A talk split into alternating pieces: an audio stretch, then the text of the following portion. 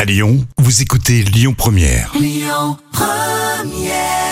Et passez de bonnes fêtes de fin d'année avec Lyon Première. Euh, on parle d'épilation dans l'instant culture là tout de suite pour épater les collègues avec professeur Jam, ça va Oui, ça va, super. L'épilation féminine et cette question, les femmes s'épilaient-elles à l'époque médiévale Alors la réponse est oui, même euh, pas aux mêmes endroits en tout cas, hein, ce qui est sûr, ni pour les mêmes raisons que vous pensez. On ne pense rien du tout, hein. alors dis-nous. Alors pour les gens par exemple, alors, la plupart des gens à l'époque médiévale se couvraient de la tête aux pieds.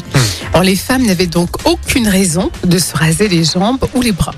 Mais elles avaient probablement beaucoup de poils sur le visage et pendant un certain temps, elles se rasaient régulièrement la tête et le front, Euh, ce qui produisait un front extrêmement haut. Et sur le front nu, euh, ils appliquaient parfois aussi du maquillage.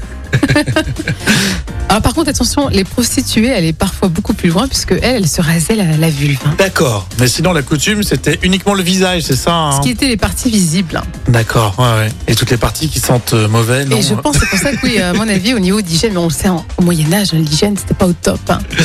Bon, c'est vrai que je m'étais jamais posé la question, mais maintenant je sais que les femmes médiévales euh, étaient euh, moins coquettes que maintenant, c'est Oui, ça et puis il n'y avait pas de déodorant hein, à l'époque. Bon, je te pose pas de questions perso, Jam, hein, sinon non. j'aurais un procès. Moi, tout va très bien. Les infos, ce sera à midi sur euh, Lyon Première. Vous restez avec nous. Écoutez votre radio Lyon Première en direct sur l'application Lyon Première, lyonpremière.fr et bien sûr à Lyon sur 90.2 FM et en DAB+.